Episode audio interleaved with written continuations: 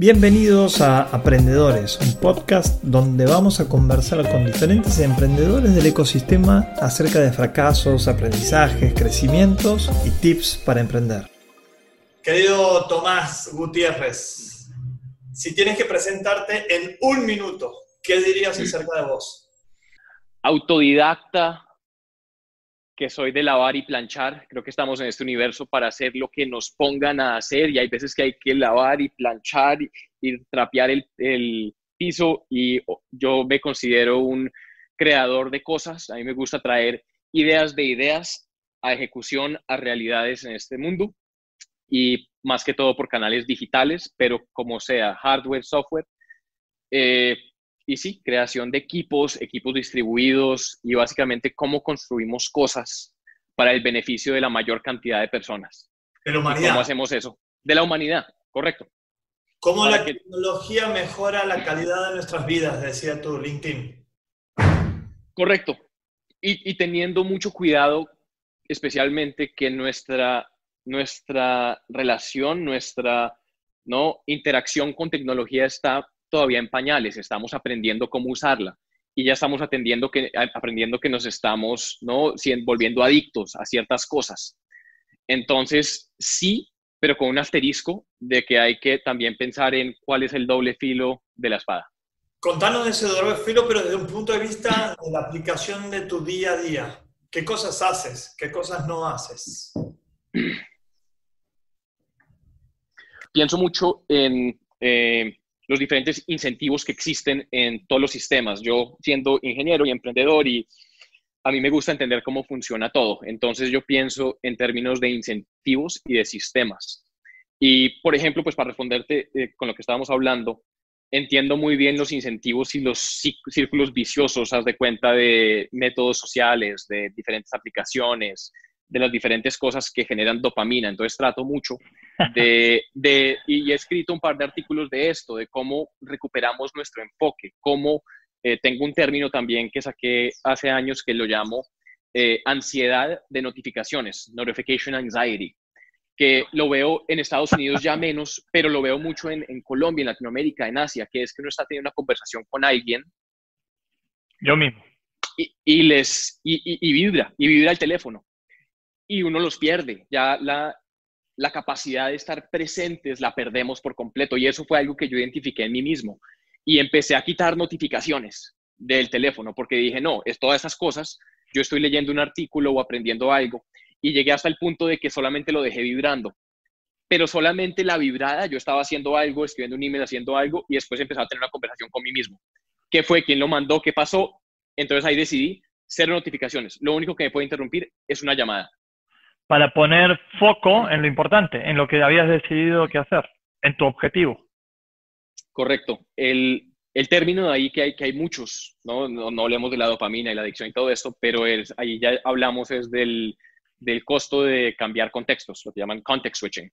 Y que cambiar de contextos para el ser humano, que no dice, sí, puedo ser multitasker, pero no, si tú estás haciendo programación o haciendo un deck o pensando en algo y te llaman y te distraen, reencarrilarte en lo que estabas haciendo tiene un costo y tiene un costo muy alto. Y entre más complicado era lo que estábamos haciendo, más costo tiene volver a meterse en este groove, que no sé cómo se diga groove en español, ¿verdad? No me sale, pero es un costo mental, ¿verdad? Eh, muy caro para el cerebro volver a hacer y, setearte en ese, en ese lugar. Recién leía o veía un video de Stanford acerca de esto. Entonces, ¿qué hacks tienes aparte de sacar, eliminar notificaciones?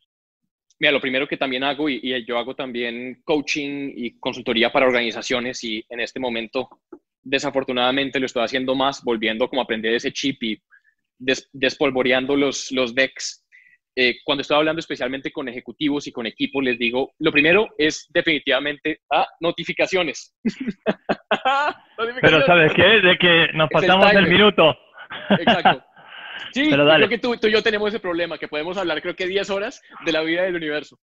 Pero no, entonces eh, los hacks, yo diría, primero que todo, hay que, lo que yo llamo wrangle your notifications, hay que domar las notificaciones para que ellas no nos distraigan y saber qué tiene que tener la buena prioridad de notificaciones. Lo otro es utilizar los diferentes canales de comunicación. Tengo una arquitectura de comunicación que hay diferentes pilares o diferentes capas de diferentes tonalidades de, mensajes. Abajo está el texto, eh, solo texto. Después tenemos eh, mensajes de voz. Después tenemos eh, mensajes grabados con video también, screen sharing, todo esto. Después tenemos llamada de teléfono. Después tenemos videollamadas. Y después tenemos reuniones en persona. Y el poder escoger cuál es el mejor método de comunicación o colaboración se vuelve súper importante. Entonces, habla mucho de liderazgo personal. Definime un líder. Un líder es alguien que tiene el tiempo y la visión de poder entender a dónde tenemos que ir y cómo llegamos allá. Eh, que se da tiempo para entender el día a día, el esquema en el cual opera qué recursos tiene uno para efectuar esas metas, ya sea de dinero, de personas, de recursos, de lo que sea. Y pone todas estas cosas en movimiento, crea toda esta sinfonía para efectuar esas metas. Eh, y ahí también está todo lo de comunicación y, líder, y pues, comunicación y empatía y Habilidades todas las cosas. Sí, e, exacto. EQ, IQ, todo eso. Pero para mí un líder logra llegar a metas eh, utilizando recursos tanto a nivel empresa como a mm. nivel personal, claramente. Absolutamente. Entonces, ahora en estos tiempos de crisis, de pánico, contame, ¿qué crees que necesite ser un líder hoy o recomendar en estos tiempos de crisis?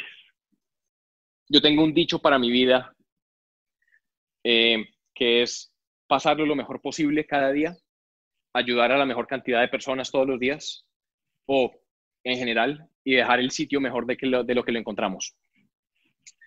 Entonces, hoy en día, yo también pienso que somos unos simios flotando en una roca en el espacio. Y somos una raza de simios, con un ecosistema y una belleza y ya tenemos una conciencia. Entonces, para mí, para los líderes y el, y el, reto que les pongo, el challenge, es cómo, cómo mejoramos eso para todos. Ancestralmente teníamos tribus y cómo mejorábamos todo para tribus. Después teníamos eh, ciudades, después teníamos países, ahora tenemos un planeta Tierra que lo estamos destruyendo y tenemos mucho potencial de mejorarlo. Entonces, ¿cómo hacemos eso y como líderes, cómo llevamos todo a un mejor... Entraste a, a, un mundo más sostenible. ¿Cómo crees vos que esto que estamos viviendo como humanidad va a ser tomado para un mejor mundo? Sí. Y Diego, con todo el amor y el respeto, el tiempo de ser sostenible ya se acabó. Sostenible nos sostiene ya en este, en este punto ya de, de falta de balance. Lo que necesitamos hacer en este momento es ser regenerativos. ¿Cómo como especie consciente podemos regenerar oxígeno, plantas, bosques, regenerar más ecosistemas, darle de comer mejor a más gente, eh, darle más oportunidades a todos, educar más a nuestras masas, eh, ¿no? Explorar, explorar los, límites de, de, la humanidad eh, para bien. Entonces, qué pena que como que hice un hijack de ese tema. Y como emprendedor, como tecnológico y como líder consciente, ¿cómo estás aplicando vos esta actitud de regenerar? ¿Cómo creamos cosas que generen más valor para más gente de lo que le estamos metiendo. ¿Cómo nos aseguramos de que cualquier cosa que creemos no sea explotativa y sea regenerativa? ¿Cómo hacemos que levantemos a la mayor cantidad de, gente? Entonces, como líder, pienso en cuáles son los problemas que tenemos que resolver, cuáles son las oportunidades, porque en los problemas hay oportunidades, y cómo podemos aplicar proceso, gente y tecnología, porque para mí la tecnología sola, sí, chévere, de pronto nos metemos al mundo de AI y podemos no hacer un, un paraíso, pero por ahora no lo tenemos. Entonces, ¿cómo hacemos sistemas? Ya sea con tecnología, porque para mí la tecnología es una herramienta de los primates, de los humanos.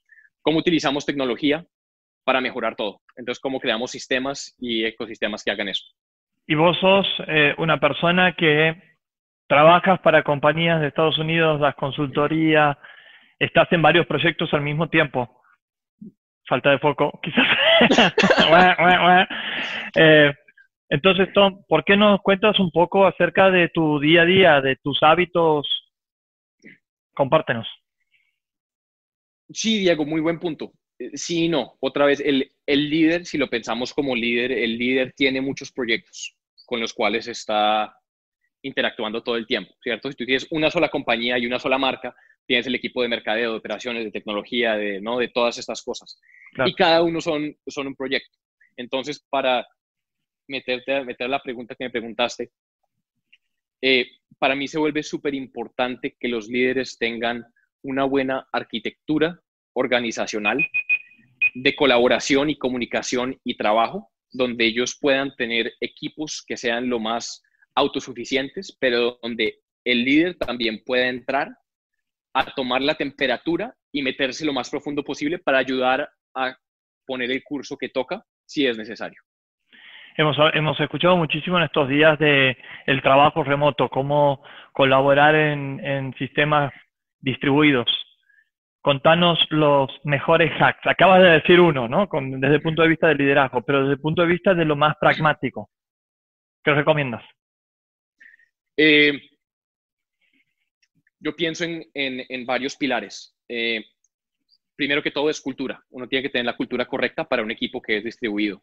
Que la gente acepte utilizar las herramientas y los protocolos correctos.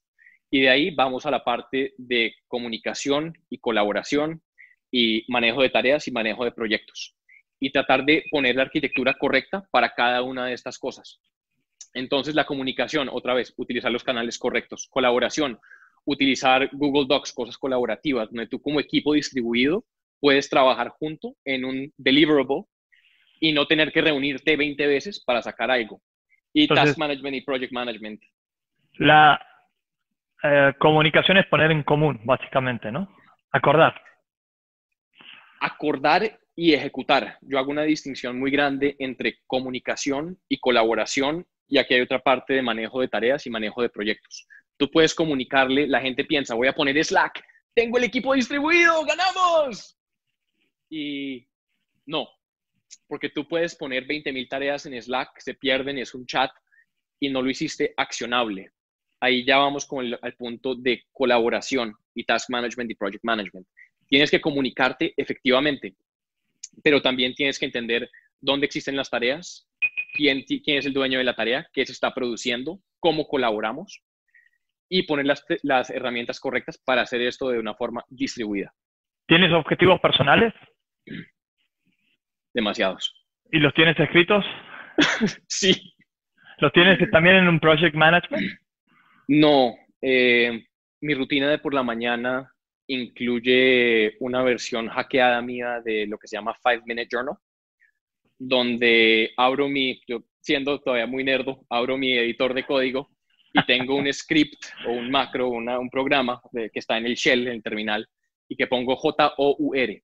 Y eso abre una planilla que me hace las preguntas y al principio tengo algo que le llamo el boot sequence o el loading sequence, donde tengo mis prioridades en las que estoy trabajando. ¿Puedes compartir alguna de esas preguntas? Eh, pues las preguntas son cosas que sabemos que mejoran la vida, cosas como gratitud. ¿Cuáles son tres cosas por las cuales estás agradecido hoy? Eh, ¿En qué vas a trabajar hoy? Eh, también tengo una de, de, Picasso, Dalí, se me olvida, pero ¿qué, qué, viene hoy en las aventuras de Tomás?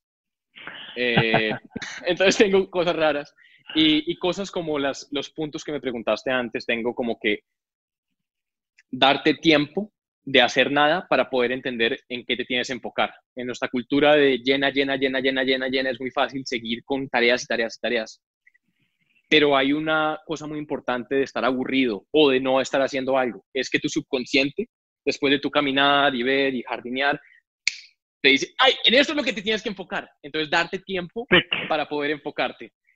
Y también eh, todos los días tratar de enfocarte en cuáles son las tareas más importantes que tienen el mayor efecto, que tú como líder eres el, eres el único que puedes hacer.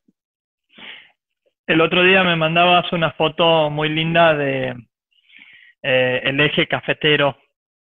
Entonces, y me habías dicho, eh, hablamos un tanto más tarde porque en nuestra mentoría, porque es mi momento de bicicleta. ¿Qué cosas haces para desenchufar? ¿Cómo encuentras tu paz mental? Uy, Diego, ha sido un camino largo y doloroso llegar a eso. Eh, me he quemado demasiadas veces en consultoría, en startups, en proyectos. Y yo ya sé que el costo de quemarse es mucho más alto que el costo de no trabajar todo el tiempo. Si uno se quema, si uno tiene un compañero que se quema, el, la pérdida de productividad, de dinámica, de todo es muy costosa. Entonces, ¿qué hago yo? Eh, dormir y mi sueño no es negociable. Yo trato de dormir sin alarma todos los días y eso quiere decir que no soy tan sociable como lo podría hacer. tengo amigos y, gente querida que, me dice eso, pero yo necesito dormirme a las 8 o 9 de la mañana para poder estar, despertarme, ojalá antes del sol, a las 5 o 6 de la mañana. Necesita uno endorfinas, necesita uno el cuerpo. La cabeza es un espectáculo, pero esto es un sistema. Necesitamos tener el cuerpo bien habilitado, hacer ejercicio. Y me meto mucho, muy profundo a la parte de, no, eh, pesas o cardio, todo esto, y también los diferentes tipos de ejercicio y fisiología y, ritmos metabólicos, y también, entonces, también parte de, tengo un esquema que se llama Human Performance, entonces tiene Physical Fitness, Mental Fitness, em, Nutrition, Sleep, Stress Management y otras cosas más. Entonces, cada uno de estos pilares eh, me enfoco. Entonces, ¿qué comes? ¿Cuándo comes? qué tanto utilizaste tus músculos de forma que te, te, removió glicógeno. Eso quiere decir que tienes que meterle más azúcar, eso. En fin, entonces me voy demasiado profundo. Entonces, perdón. No, no, no, pero estabas hablando de, de, un balance en nuestro sistema y lo combino con lo que hablabas al principio, de todo el sistema, de la roca, ¿no? Que también tiene que estar balanceado. Y, y también ahí vale decir que uno tiene que tener cuidado que haz de cuenta alguien como yo, que puedo ser psicorrígido, también darle suficiente flexibilidad para que no me deje dominar de todas estas cosas y a veces ser flexible, como esta herramienta que me fascina, que me da mi corazón y mi variabilidad, heart, rate variability. No dejar que esto me influencie. Si tengo un día con un score bajo, no decir, no, hoy no hago nada. Claro. Meditemos un poquito más, durmamos mejor. Entonces, utilizar las, las tecnologías y las herramientas de la mejor forma posible sin dejar que le añadan estrés. Vos eh, sos mentor ahora, pero contame un poco de tus mentores. ¿Qué te han enseñado? Mis mentores me han enseñado de todo. Eh, desde, desde joven siempre he, entendido que, que la otra gente es de donde aprendemos la mayor cantidad de, información y que todo el mundo tiene alguien que nos puede, todo el mundo tiene algo que nos puede enseñar. Eh, los mentores han sido profesionales, emocionales, eh, eh, en profesional, por ejemplo, ¿no? partes de, liderazgo, de cómo ejecutar, de cómo hablar, de cómo presentar, de cómo, ¿no? Y, mentores hoy en día es más como casual, son amistades donde uno puede llamar a gente que nos respeta y decirles, oye, estoy pensando en esto, esto, esto, ayúdame a validar mi forma de pensar. O también, como dice un amigo muy querido mío, ¿qué ves tú que yo no estoy viendo? ¿Cuáles son las, los blind spots que yo tengo? O decime, mira, no, creo que estás otra vez haciendo eso. Entonces, como esa, esa, esa belleza, esas, esas, relaciones que te permiten a ti con los mentores, eh, ¿no? Eh, mejorarte a ti mismo. Ojalá. Y ahora como mentor de emprendedores, vos sos mentor de Torrenera, nos estás mentoreando en cómo podemos mejorar la vida de los emprendedores y aumentar el engagement entre eh, mentores y emprendedores. ¿Qué cuestiones consideras vitales que tiene que tener un emprendedor para que vos estés a gusto en esa mentoría? Tener una buena cantidad de, introspección, de humildad, de mm. querer aprender, de, tener menos sabelo todo, que yo en algún momento, y a veces también me tengo que controlar, tratar de no ser tan sabelo todo. Eh, no, tener, tener como esa hambre de aprender, de que cuando uno hace preguntas, ellos pueden aceptarlas bien, que cuando tiene que ser súper, como dice, blunt, cuando tiene que ser muy directo, que no se vayan a ofender, que uno pueda tener una, una conversación que no le toque gastar muchos ciclos mentales poniéndole a su y, y moños a lo que uno tiene que decir. Eh, y también que sean un buen ser humano, ¿no? Que, que quieran hacer cosas buenas. Eh, qué, qué interesante. Sí, y vos has leído muchísimo. ¿Cuáles han sido los tres libros que puedes recomendar para este momento, esta situación? A ver, el Hitchhiker's Guide to the Universe. ¿De nuevo? el, el, Hitchhiker's Guide to the Universe. Ok. Eh, como decir, Douglas Adams, el, que el universo está acabando.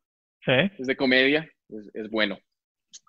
Eh, estoicos, ¿no? Eh, meter, leerse en, en, estoicos, Séneca, ese tipo de cosas que te ayudan a, a pensar tu, tu, sitio en el universo.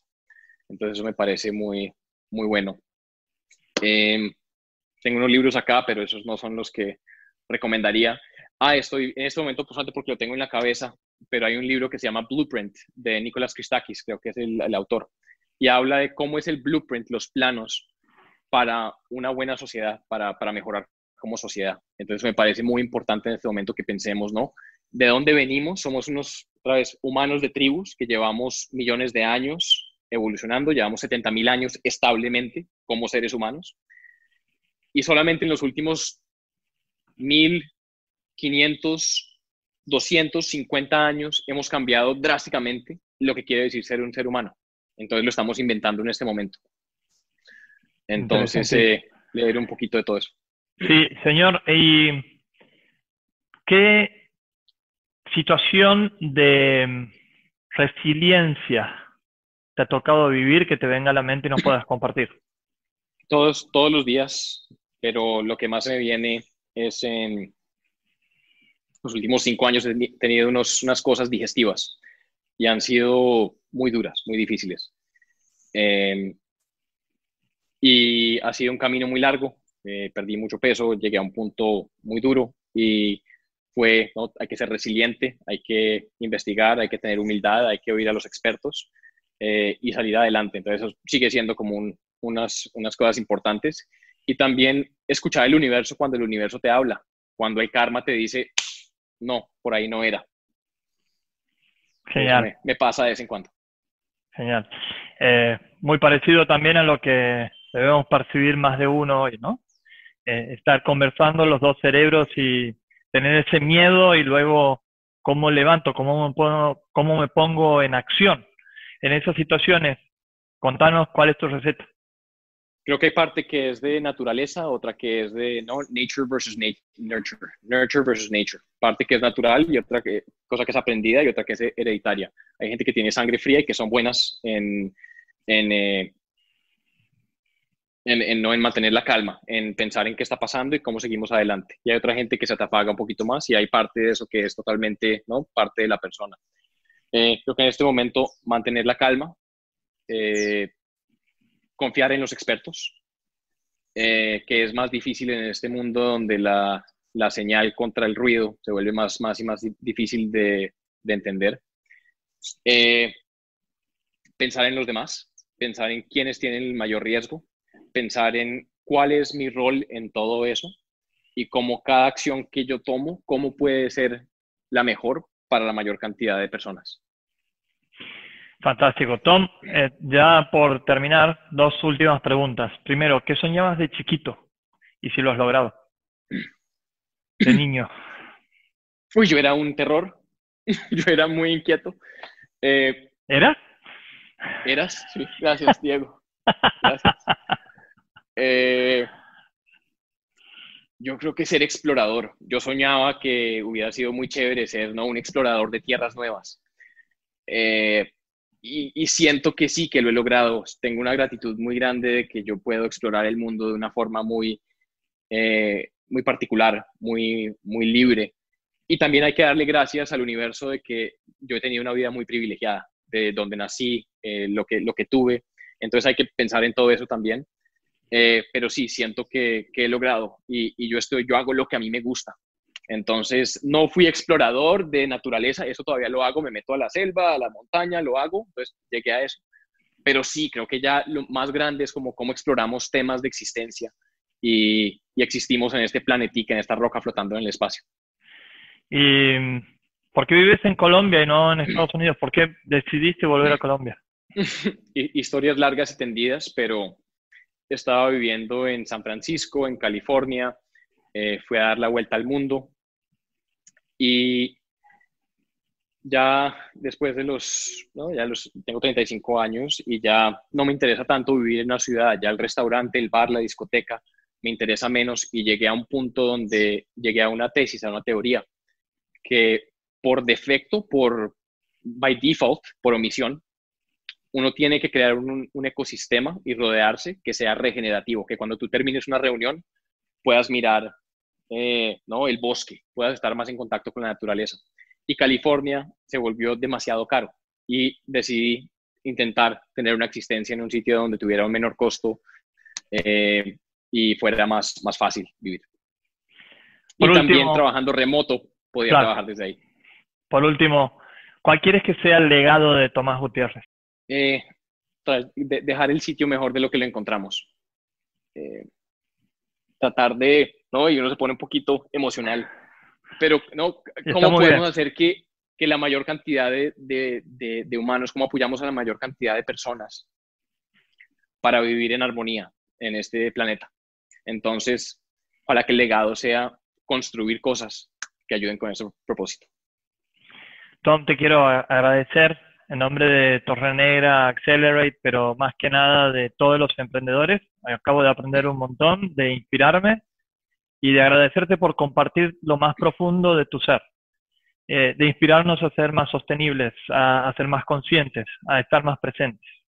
Así que gracias, un enorme gracias sobre todo por este momento tan difícil, pero que si nos unimos y compartimos y contagiamos cosas positivas, estoy seguro que vamos a salir adelante como humanidad juntos. Te mando un fuertísimo abrazo. Muchas gracias, Tom. Diego, siempre es un placer verte y hablarte y aprendo mucho de ti yo también. Muchas gracias. Hasta luego. Hasta luego.